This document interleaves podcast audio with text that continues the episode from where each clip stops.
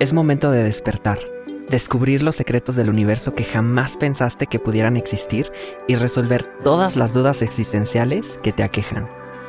Hace unos años inicié una mágica aventura que cambió mi vida para siempre y la sigue cambiando todos los días, mi camino espiritual.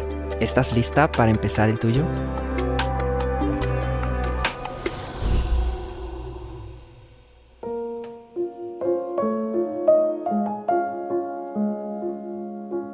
En el budismo hablamos mucho de sufrimiento. Aprendemos a evitarlo día con día y si hay algo que, al menos a mí, me puede quedar muy claro, es que las emociones que sentimos diariamente tienen mucho que ver con eso. Hay muchas razones para el sufrimiento, pero necesitamos empezar por lo básico.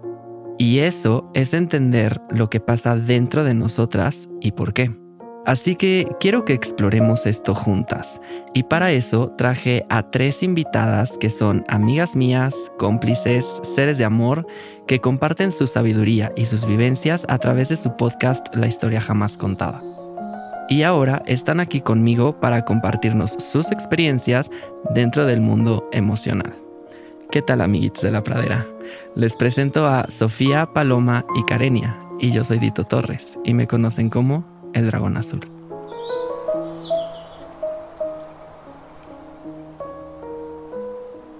Este podcast contiene información sensible y podría tener lenguaje explícito. Se recomienda discreción. Te recuerdo que si quieres contenido extra y exclusivo del podcast, puedes seguirme en mi Instagram y el handle es el dragón azul podcast. Te estaré esperando.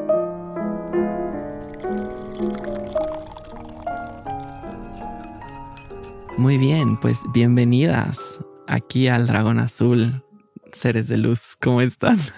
Hola, hola, hola. ¿Qué tal? Muy bien. Oigan, pues preséntense, ¿no? Para que los amiguitos de la pradera sepan quiénes son, qué hacen, por qué lo hacen, o sea, por qué existen y así. ¿Por qué nacimos? Exacto. ¿Para qué? ¿Cuál es el propósito? Pues yo soy Karenia y pues, ¿quién soy? ¿Qué soy en este mundo? Eh, soy de Oaxaca, nací en Oaxaca, eh, estudié psicología, la licenciatura, entonces creo que de emociones ahí aprendí unas cuantas cosillas que integré en mi vida. Y luego hice una maestría en innovación educativa y me metí mucho a los rollos de género y de medio ambiente. Y pues ahorita estoy disfrutando mucho. Gracias por la invitación al Dragón Azul. Ay, un placer tenerte aquí. Me encanta. Yo soy Sofía. Em, soy productora de podcasts. Cofundé Nodalab junto con Jorge González, que es también nuestro, uno de nuestros productores, tanto del Dragón Azul como de la historia jamás contada. Em, soy periodista y hago la historia jamás contada con Paloma y con Karenia y ellas son mis muy buenas amigas, una de la universidad, que es Karenia, y la otra, que es Paloma, pues de toda la vida. Y creo que algo que le faltó a, a Kare es decir que la historia jamás contada es su proyecto de tesis de la maestría que hizo de innovación educativa. Oh, wow. Sí, pequeño detalle. Revelando secretos aquí. Pero bueno, Google también era un proyecto de tesis de maestría. Entonces, pues ahí lo dejo sobre la mesa. Vamos a ver hasta dónde llega la historia jamás contada con el dragón azul.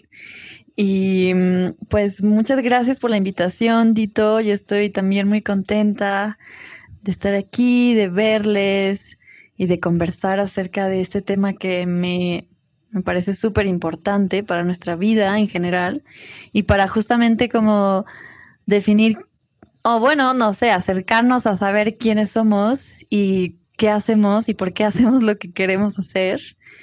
Bueno, yo me llamo Paloma Ornelas, crecí en Cuernavaca y ahora vivo en Tepoztlán.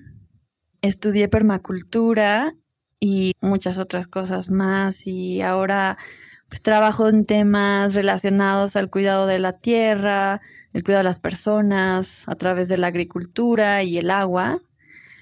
Y pues tengo el gusto también de haber trabajado en la historia jamás contada y de seguir viendo cuáles son los siguientes pasos, ¿no? ¿Cuál es esta visión en conjunto? Entonces, bueno, gracias. Aquí estoy para lo que sigue. No, pues repito, bienvenidas. Y veo algo en conjunto que las tres se dedican a cosas que involucran muchas emociones los temas de género, los temas de la tierra, los temas de los podcasts. Hay mucha emoción involucrada en lo que hacen. ¿Cómo les ha ido con eso? Pues yo creo que algo que en estos últimos años me ha quedado muy marcado, que es algo que dice mucho la mamá de mi novia y que como que de alguna manera yo lo sentía pero no lo había expresado como verbalizado, es que cuando haces las cosas desde, desde el amor, ¿no? Desde la pasión, lo disfrutas mucho más, ¿no? Y, te, da energía y te da vida y creo que justamente por eso estoy metida en, esos temas como emocionales, ¿no? Porque son los que te mueven y los que, los que te hacen levantarte y, y, también llenarte de rabia y de indignación, pero también de un montón de amor y de esperanza, ¿no? Entonces creo que para mí ha sido eso, como el agarrarme de, de las cosas que me gustan y de las que estoy apasionada para poder tener energía vital y seguir pues mi camino en esta vida. Oh, wow, qué interesante. Está muy bien. me gusta. Vale, ¿quieres seguir? Sí. sí, a mí me encanta también lo que dices, Care, porque pues creo que es algo fundamental tener este amor por, por una misma y entonces como que ese amor se replica en lo que, lo que hacemos, lo que decimos, con quiénes estamos, en dónde habitamos. Y para mí mi trabajo con la tierra pues es muy confrontante porque son muchas emociones. De repente hay días devastadores, tristes, enojo, porque vemos toda la catástrofe que hay y como la falta de información y la falta de voluntad de querer aportar nuestro granito de arena para el cuidado de la tierra, por ejemplo y luego hay días súper motivados, inspiradores, como llenos de, esperanza y dices, sí, lo estamos haciendo bien, vamos a sembrar más, o conectémonos con esas personas, o gracias a la lluvia que llegó. Entonces, bueno, como que es siempre un vaivén entre lo que sentimos internamente que se relaciona con lo que estamos compartiendo, ¿no? En nuestro exterior, con las personas, con el ambiente y siento que ahí está como un poco el reto de cómo, aunque vivamos en un espacio caótico, en crisis, nuestra balanza interior es el que está guiada a través del amor y a través de la, de la paz y de confiar en que algo positivo va a venir, ¿no? O sea, aunque, aunque podamos ver muchos conflictos externos, mantener esa balanza me parece que es algo que hay que, pues como aprender a, verla y a nutrirla. Claro, sí, 100%. ¿Tú, Sof? Yo, mm, pues, trabajo con muchas personas, como a lo largo de mi, de mi vida como cotidiana. En Nodalab somos entre 15 y 18 personas. Nunca me imaginé tener como un equipo tan grande como trabajando con ellos. Y luego también, pues, tenemos ahora como un equipo de recursos humanos, y un equipo de legal, y un equipo de no sé qué, y un equipo de no sé cuánto, y luego tengo mi relación con ustedes, que son como los, los creadores de los originals, y hay, como dice Pali, o sea, en mi, en mi caso también hay veces que las cosas salen muy bien, o hay veces que las cosas salen muy mal, y generalmente involucra decisiones que no nada más tomas tú, ¿no? O sea, como que tomas tú, pero también toma alguien más y entonces, pues el resultado no es el que tú esperas y sí me ha costado como trabajo,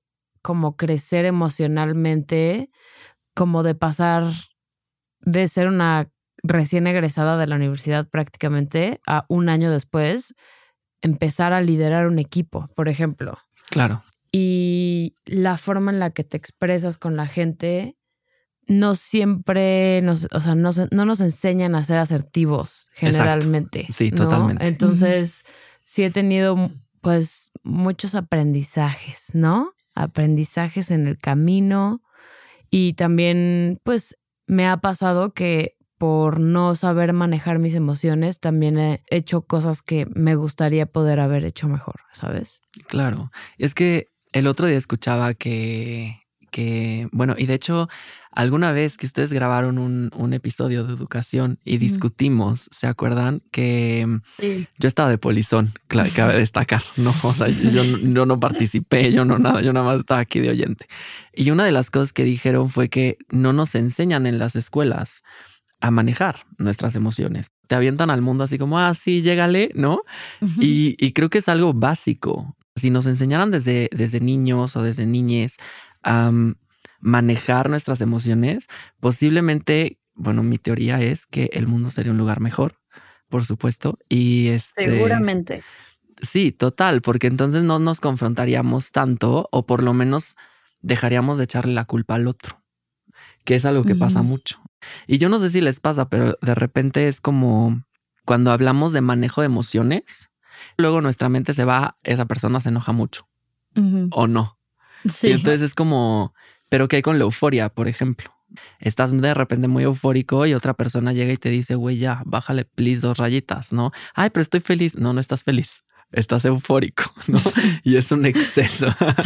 y es molesto para los demás. Es por. Sí, que tampoco tendría que ser así si la otra persona también fuera como responsable de sus emociones. Y ahí es donde entra todo este meollo del que, del que mm. hablo, ¿no? O sea, si nos enseñaron desde chiquitos que estar feliz está chido, así como estar triste también está chido, pero tiene sus matices, no sé, siento que seríamos más, más chidas, ¿no? Como personas.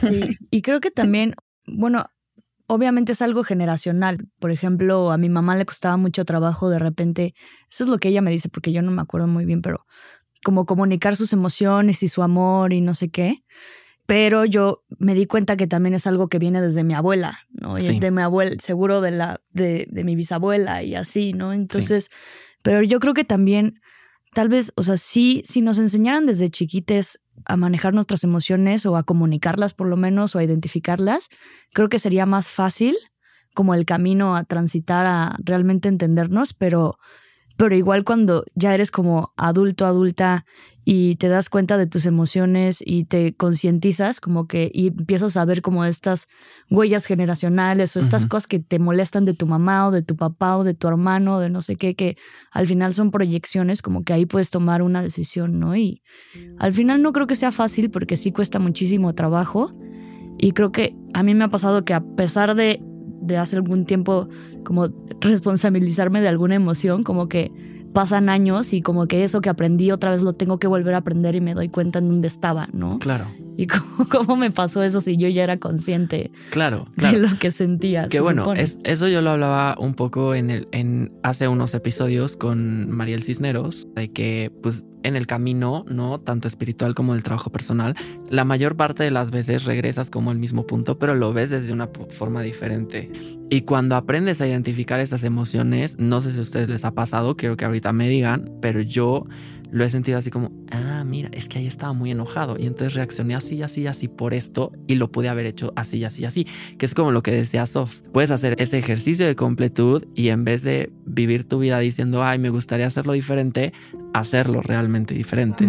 Y creo que ahí está la magia de saber qué rollo con las emociones. Entonces, sí, pues no sé. Sí, estoy de acuerdo con lo que dicen y también es como empezar a trabajar un espacio que esté abierto a recibir esas emociones. Porque cuando una decide, ok, yo quiero ser una persona abierta para expresar lo que siento y realmente como poder tener un diálogo de confianza con personas, mi familia, mi pareja, mis compañeros de trabajo y decirles cómo me hace sentir esta actitud o cómo me siento hoy con todo lo que estoy cargando o lo que estoy viviendo, cuando el ambiente en sí en el que uno se expresa está cerrado o quizá como que invalida nuestras emociones, es muy complejo como poder desarrollarnos también como personas emocionales, plenas y libres. Claro. Como hacer este ejercicio de una vez que llega alguien a decirte, oye, te quiero contar algo, me siento de tal manera, me fue fatal o estoy súper feliz por esto, pues como en este momento también ponerte en la otra posición de empatía cuando quieres que alguien te escuche a ti, ¿no? Y entonces es como ir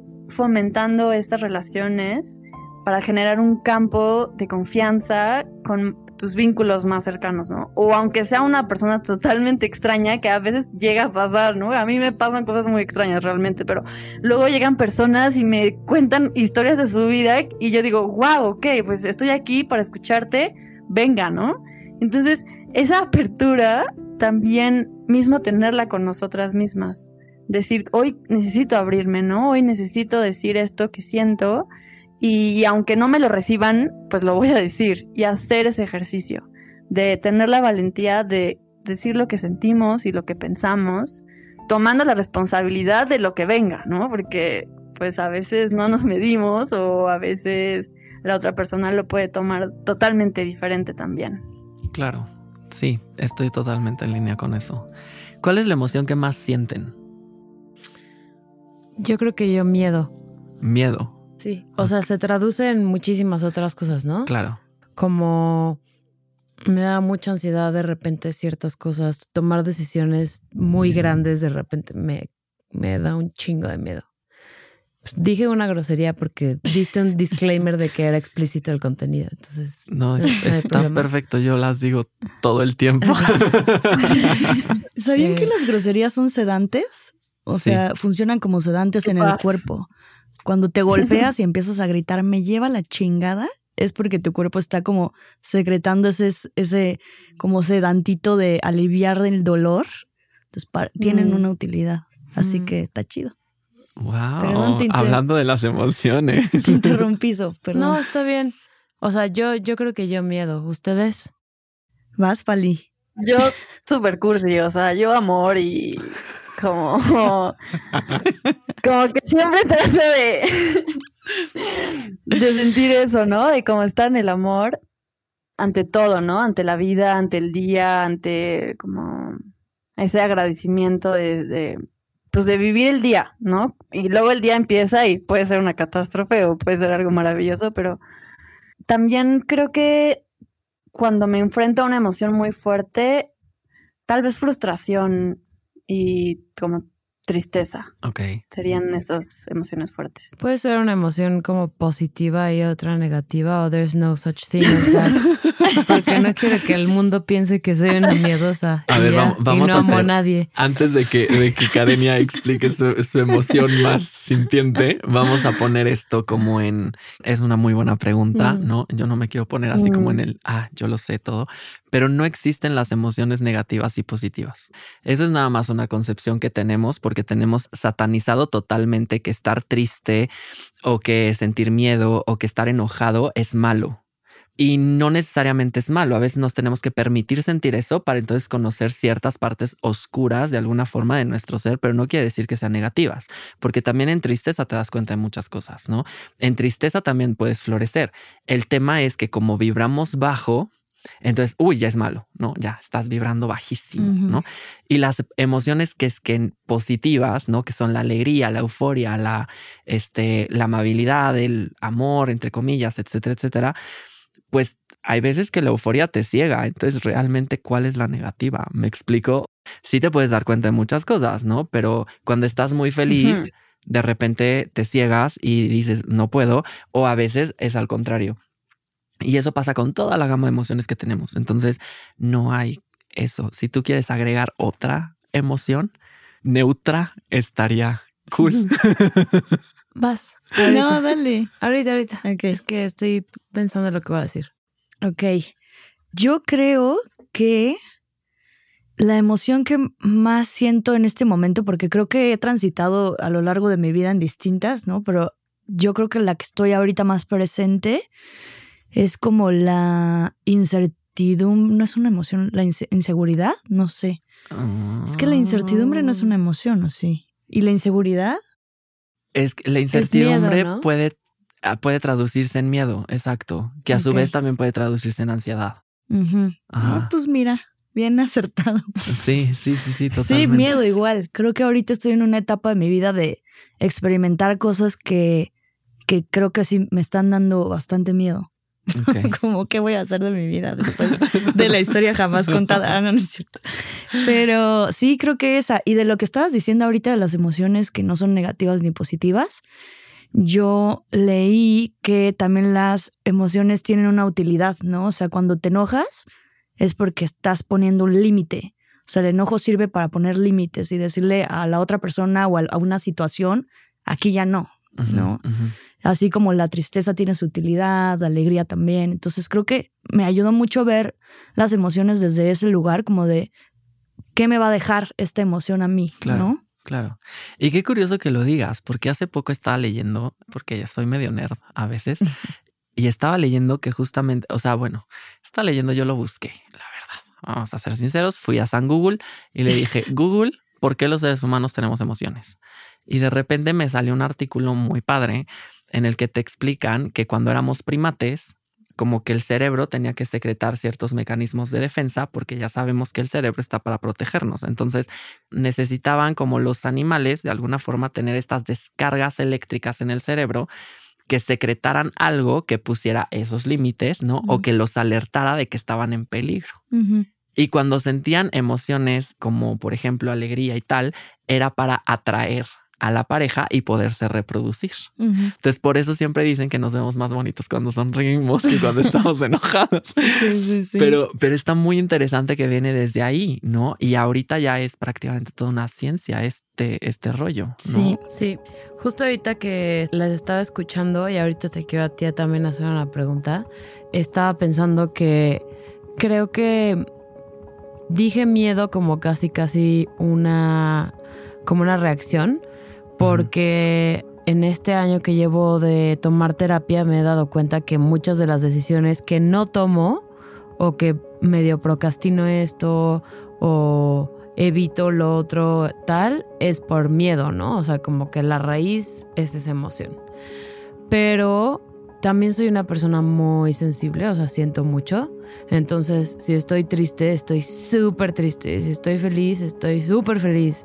Y creo que ahora que me conozco más a mí misma y tengo más como la conciencia de lo que estoy sintiendo y cómo proceso mis emociones distinto, podría decir que tengo como un balance, pero pero sí el miedo predomina porque pues crecí con un papá miedoso que no salía de su casa, que no hacía nada más que como, ya sabes, como lo mínimo siempre trataba de estar en su casa, tenía como su lugar seguro y, y también mi mamá, o sea, de muchas formas incita al miedo. Digo, no que me dé miedo, pero ella también tiene esta como preocupación inminente de que las cosas no van a salir como ella lo espera y entonces como que lo contagia.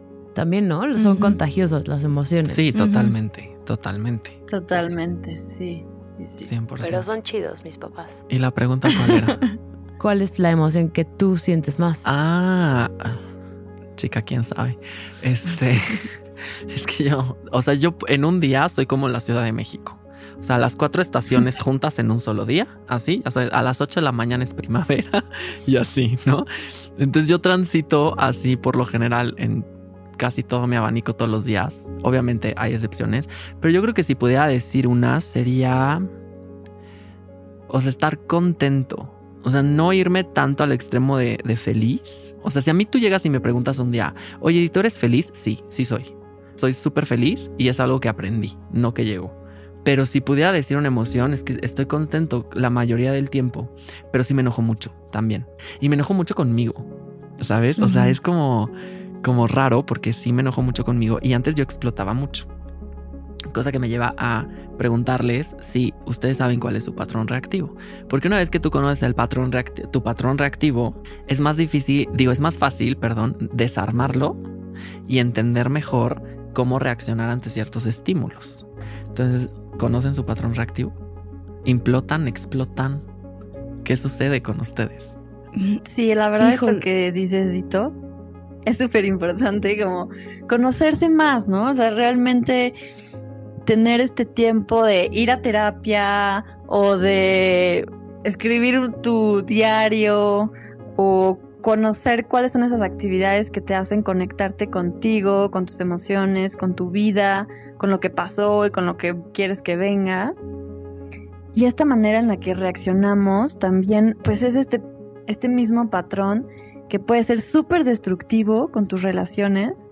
Y entonces cuando ya te cachas y dices, bueno, ya no quiero reaccionar de la misma manera que he reaccionado y quiero hacer las cosas diferentes para tener un resultado diferente, es cuando tienes que estar como súper despierta en ese momento, ¿no? Y a mí sí me ha pasado, yo creo que tengo diferentes reacciones con diferentes personas. Entonces, uno de mis amigos, de mis compas del trabajo, gran maestro, él es muy reactivo porque es muy apasionado. Entonces a mí me pasa lo mismo con él, como que chocamos mucho como nuestra energía así de Aries, de ah, este, euforia. Y entonces ahora cada vez que hay como una discusión, en vez de caer en ese momento de, de reaccionar agresivamente, es como respirar, ok, observar que ya siento este calor eufórico de quererle devolver de alguna manera esa agresividad. Es como darse un paso atrás y decir, bueno, hablamos más tarde. O solamente observar lo que sientes y decir, bueno, no estoy de acuerdo con lo que dices, déjame reflexionar un poco y podemos hablar después. ¿No? O sea, como como todavía hay ese espacio en el que puedes dar un pasito atrás, siempre yo creo que puedes hacer eso, darte un respiro y después ya tener como más fría la mente y como más claridad en tus pensamientos para acercarte desde una manera mucho más nutritiva para tu persona y para la otra. O sea, no es como que, ay, ahora voy a ser súper amable y voy a tener las palabras más dulces para contestarle a este güey que me saca de quicio. Es como, es como, no, o sea, no se trata de eso. Simplemente de como hacer este ejercicio de tener una empatía también, ¿no? O sea, como que siento que en este año, tanto también lo que hemos pasado como humanidad, es tener esta empatía con la otra persona, ¿no? De que no sabemos de que nos puede pasar en cualquier momento, te puede pasar una catástrofe y pues ayudar a la otra persona, pero ayudándote a ti también, que eso siento que es algo súper importante para las reacciones. Claro, totalmente, totalmente. ¿Tú? pues yo, yo quiero como entender un poquito más, al patrón te refieres, es que yo entendí primero como la situación que me hace sacar esa o sea, ¿es la situación o más bien es cómo reaccionas? Ok, a ver, te explico. Es cómo reaccionas realmente. Que son. Pero hazte cuenta. Yo llego contigo y te doy un estímulo. No sé, te digo, ay, Karenia, eres una pendeja. ¿No? ¿Qué estímulo? sí, güey, estímulo. Y entonces yo, te, yo llego y te digo eso. Y entonces, ¿tú cómo reaccionarías? O sea, sin, sin ponerte a pensarlo mucho, ¿no? Así como ya más más este cuestión primate, ajá, o sea, como más rupestre, ¿cuál sería tu reacción? Entonces, si tú me dices, no, pues explotaría y te diría, no, pendejo tú, porque haga. Entonces, por lo general, digo, no quiero decir que sea así, es, lo estoy diciendo a grandes rasgos porque tiene un matiz también enorme, ¿no? Pero muy posiblemente ese podría ser tu patrón reactivo, que explotas ante los estímulos. Ajá. Y hay gente que es al contrario. Es como, ah, sí, yo soy un pendejo. ¿no? Y, y, se lo guardan. Y hay otras personas que lo guardan y lo van acumulando y luego te sacan una lista de las 85 cosas que ya les hiciste, pero no les dijiste nada antes de, ¿sabes? Exacto. Ok. Que eso es muy pasivo-agresivo hasta cierto punto, porque implotas en el momento y te lo guardas y no lo sacas. Y entonces es como, por eso yo les preguntaba, ¿saben, ubican cuál es su patrón reactivo? Porque habemos de todo. O sea... pero a ver, Pali mencionó algunas cosas, pero según esta página de conexiónmágica.com, este, dice que hay cuatro formas del patrón reactivo. Una es explotar, otra es implorar, otra es culpar y otra es escapar. ¿Son esas? Sí. Y puedes tener varias en una misma situación, ¿no? O en tu vida, porque yo siento que sí soy, sí soy de explotar, pero también me ha pasado que soy de culpas, pero también me ha pasado que soy de implotar y de guardármelo. O sea, como que siento que, pero el que más tengo marcado yo creo que es el de así la bomba atómica, güey. Sí, totalmente. O sea, es como mucho las casas de Hogwarts, ¿no? O sea, dicen que tienes realmente de todo, pero la que eres es la que predomina. ¿No? Entonces, sí, claro, hay varios tipos de, de, de, ¿cómo se llama? De patrones reactivos. Hay una escala enorme también, o sea, porque puede ser, este, no sé, agresivo complaciente, o puede ser, este, explosivo agresivo, o puede ser explosivo pasivo también. Entonces, como...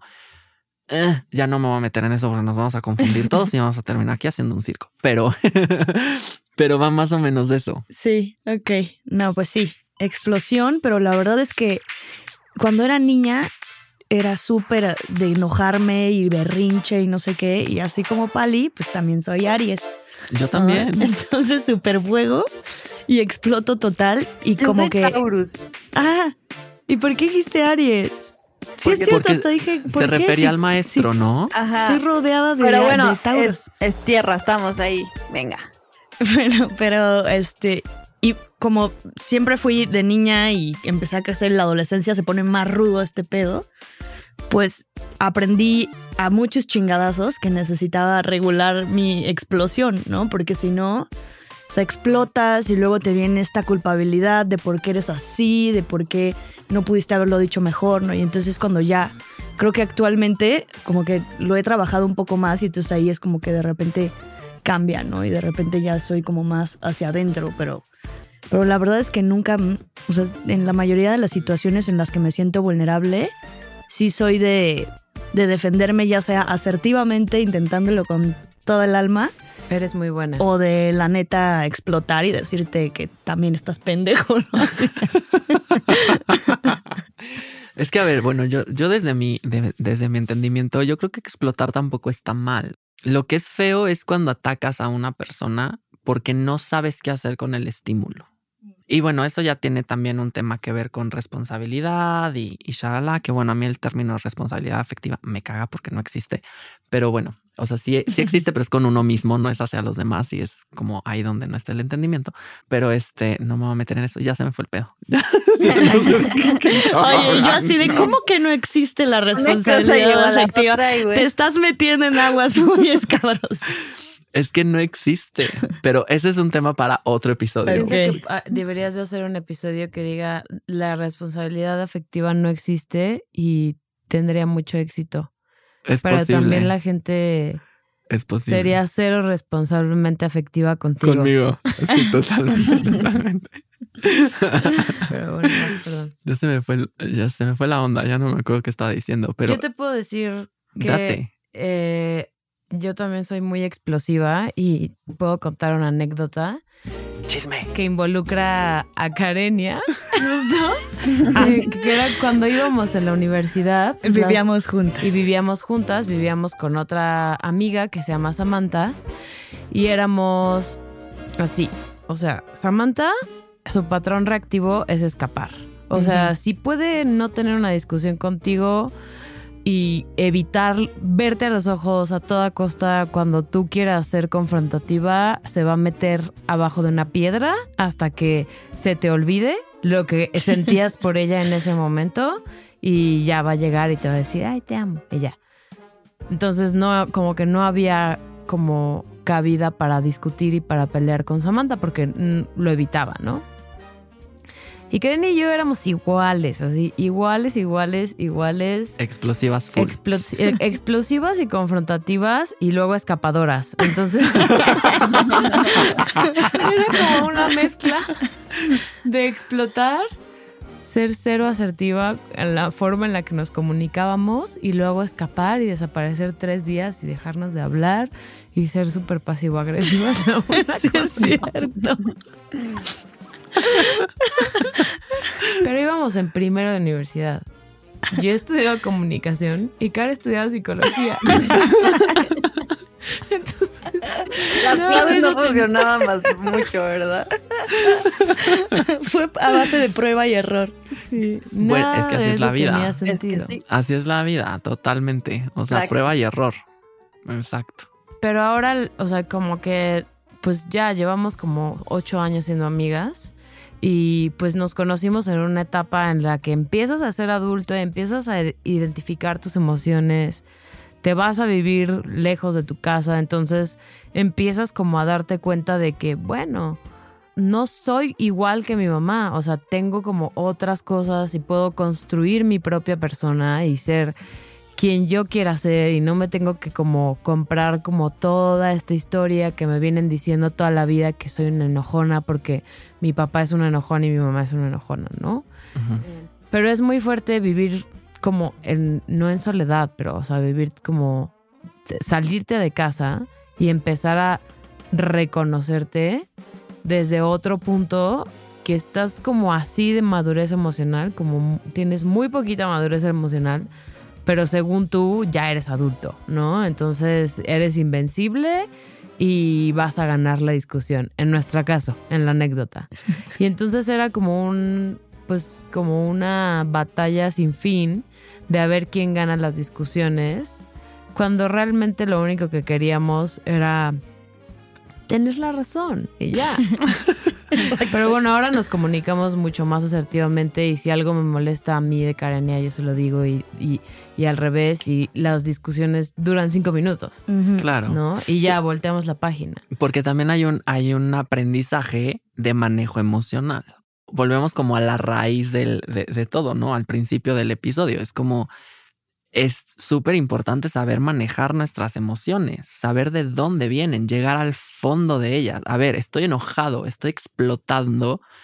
¿Por qué estoy explotando? O sea, y ahí viene ya un tema más complejo que son las heridas, ¿no? O sea, ¿qué herida me está tocando esta persona que yo me estoy proyectando cabrón, ¿no? O sea, porque eso de que te dicen, no, es que me hizo, no es cierto no te hizo nada, solamente dijo algo que a ti te molestó o hizo algo que a ti te tocó algo, te proyectaste en ello y decidiste tomártelo personal, ¿no? Entonces, obviamente hay muchas personas que no lo entendíamos, que a veces seguimos sin entenderlo y otras que nunca lo van a entender. Pero... la Netflix.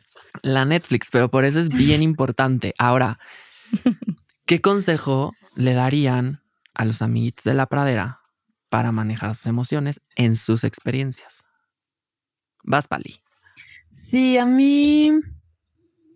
Bueno, yo he practicado meditación y siento que eso me ha hecho bastante bien, como estar en silencio y, bueno, claro que no hay silencio, ¿no? Porque está tu mente a todo lo que da diciéndote todo lo que tienes que hacer y y todo lo que estás sintiendo, pero justamente como darte ese espacio para ti, ya sea que te guste bailar, pintar, lo que sea, ¿no? O sea, a mí lo que me funcionó fue estar en, meditación y observarme, observar justo como mi cuerpo y en dónde estaba habitada esa emoción, ¿no? O sea, si, si, sentía como una emoción en el pecho que me lo oprimía o en mi espalda que era como un peso entonces, como conectar también la, la somatización, ¿no? O sea, esta parte en la que reflejamos nuestras emociones en el cuerpo o en la cuerpa y entonces como que la vamos guardando, acumulando y entonces bueno, eso sería como darte tu momento para ti, creo que es súper valioso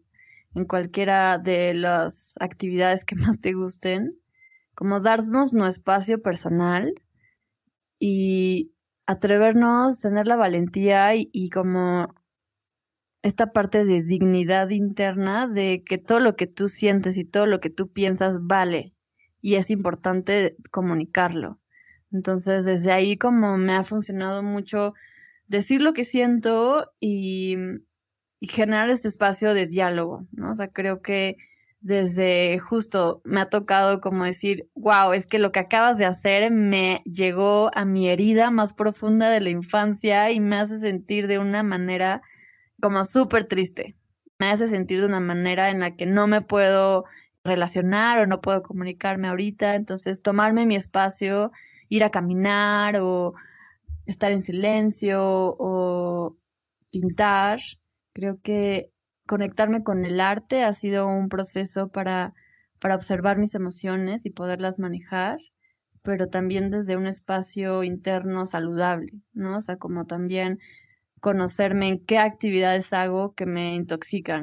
Dejar de tomar, dejar de fumar, dejar de hacer como actividades que sé que no me están haciendo bien y que me, me están descuidando y con eso también es vernos como este ser integral, ¿no? O sea, no es como que mi cuerpo y mi mente y mi corazón y mis emociones y mi espíritu están dos cosas diferentes y están todas separadas. Es como si realmente nos vemos como este ser integral holístico, estamos todas conectadas con esos elementos y entonces siempre hay como esa resonancia y ese eco entre lo que siento, lo que pienso y lo que soy. Como encontrar estos espacios muy míos que me hacen conocerme un poco más. Me encanta. Me encanta, qué bonito. Qué bonito. Y concuerdo, aparte, digo, por si se lo preguntaban. ¿Vaso? Mm, bueno, yo creo que si tienen la oportunidad económica, les invito a ir a terapia si no tienen la oportunidad económica o, no pueden pagar una sesión de terapia de manera semanal porque de repente sí son bastante caras, acérquense a alguien que conozca sobre psicología, sobre esta parte de meditación que dice Paloma. Yo la empecé también como implementar en mi vida hace no mucho tiempo y realmente me ha ayudado como el mix, el mix de terapia con meditación y con hacer un ejercicio, como oxigenar mi cerebro, probar como también cosas nuevas, o sea, también esta parte de el arte o sembrar una planta o, o sea, hacer como justo lo que dice Pali, ¿no? Como cosas que, aun cuando estés con otra persona, estás como en un ejercicio como de de conciencia y estás platicando contigo mismo todo el tiempo, ¿no? También esa parte como darme cuenta que puedo tener un diálogo conmigo misma para generar la conciencia como plena en lugar de reaccionar y verborrea y, bla, y explosión, etcétera, darte un momento como para reconocer esa emoción que estás sintiendo, chances, como dice Pali, salir a caminar neta, ir al baño. O sea, si estás en una discusión con alguien de trabajo o en la universidad o en la calle, en el tráfico, en donde sea, darte un espacio como para cerrar los ojos y respirar y voltear como hacia atrás y hacia adentro y ver las cosas desde otro ángulo, como si fuera tu película, eso me ha ayudado también muchísimo. Sería como mi consejo. Oh, wow. Sofía, en el risco de las emociones. Obviamente no siempre funciona, pero pues se hace lo que se puede. Siempre. Me encanta. Pues yo creo que el primer paso sí es aprender a identificarlas, ¿no? Porque, porque si no sabes ni, ni cuáles, ni, ni cuáles son, ¿no? Porque al final las emociones no es que sientas una y ya, puedes sentir varias en una misma situación, ¿no? Yo he estado, yo sí me he encontrado a veces como reflexionando y pensando y justo caminando, ¿no? Recuerdo un momento muy específico de mi vida, que no fue hace mucho, que estaba hace como dos años, caminando alrededor de, de mi edificio, pensando, ¿qué chingados estoy sintiendo ahorita? Así. Y me salieron tantas emociones en esa reflexión que me confundí, ¿no? Y creo que el primer paso sí para mí sería pues aprender a identificarlas y puedes pues, ver videos, ir a terapia, platicar con una amiga. Escuchar el dragón azul. Escuchar el, dragón, azul. claro. Este, sobre todo escuchar el dragón azul.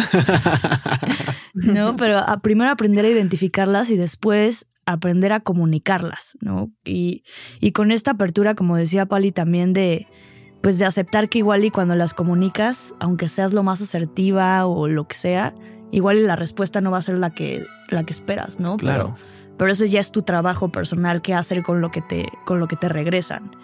Y creo que algo muy bueno que me ha funcionado a mí es el leer acerca de la escucha activa, que es esta escucha sin juicio, que es esta escucha sin estar pensando en la respuesta que vas a dar ¿no? que eso te abre el diálogo, ¿no? Y es un trabajo personal como, como bastante profundo, porque la voz interna siempre está ahí, ¿no? Y ahora qué le voy a responder.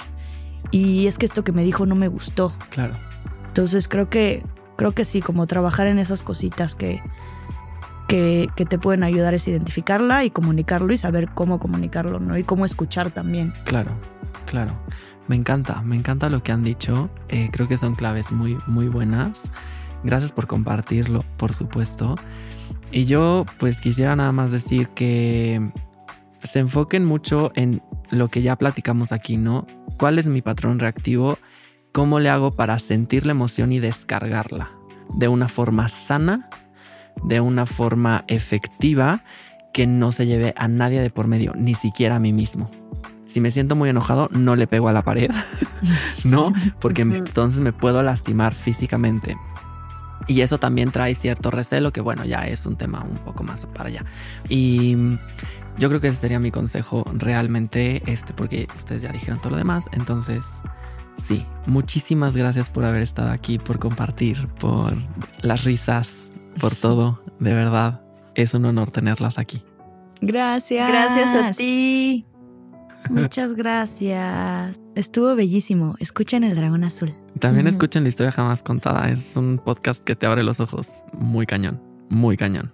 Les voy a dejar el link en la descripción. Yes. Gracias. Nos vemos pronto. Muchas gracias. Mm, besitos. Besotes. Como puedes ver, hay un sinfín de maneras de conectar, sentir y descargar tus emociones. Algunas son más fáciles y otras más difíciles, pero siempre, siempre es posible vivir más en armonía con ellas. Pero si te has quedado con dudas, necesitas ayuda o no sabes cómo comenzar, te dejaré como siempre en la descripción de este episodio mis redes sociales y las de la historia jamás contada para que nos escribas. Si este episodio te ha gustado, compártelo y déjame 5 estrellas en Spotify para que ayudemos a más personas a despertar. Este podcast es grabado en los estudios Nodalab en la CDMX y es producido con una plataforma propia que ahora tú también podrás usar. Únete a la lista de espera y sé de las primeras personas en hacer tu propio podcast con la más alta calidad. Toda la información estará en las notas de este episodio, junto con la información exclusiva de todos los podcasters que formamos esta gran familia. Recuerda que la contemplación es el paso antes de observar, y solo así podrás ver la vida tal cual es. Te escucho muy pronto. Namaste.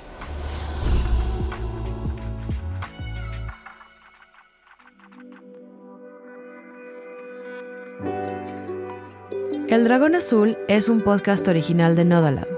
El guion original fue escrito por Dito Torres. La edición de audio es de Ran Ramírez, la musicalización y diseño sonoro de Nayeli Chu. La mezcla de este episodio es de Sam Peñalba, la redacción de contenido fue hecha por Fernando Rubín y la gestión de redes sociales es llevada a cabo por Macarena del Val. ¿Qué es un camino espiritual? ¿Qué hacer con nuestras emociones? ¿Dios existe? ¿Cuál es nuestro animal espiritual? ¿Por qué no nos gusta ser vulnerables? ¿Cómo canalizamos nuestra energía? Soy Dito Torres, el dragón azul. Acompáñame en el siguiente episodio para conocer más sobre ti misma y todo lo que el universo te tiene preparado.